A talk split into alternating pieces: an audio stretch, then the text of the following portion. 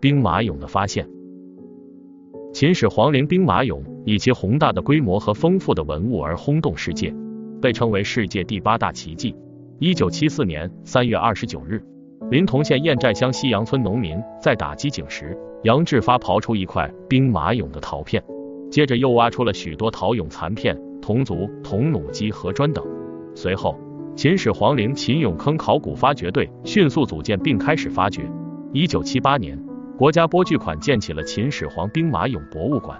秦始皇兵马俑坑是秦始皇陵随葬陶兵马俑的地下坑道建筑，目前共建有四个随葬坑。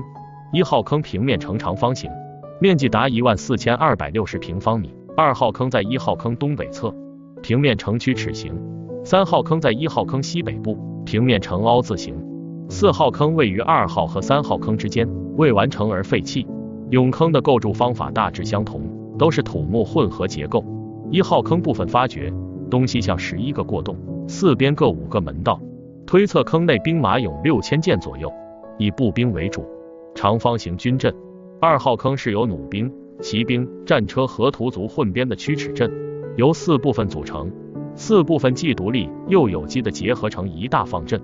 三号坑由车马房、南厢房、北厢房组成。三号坑是整个军阵的统帅部。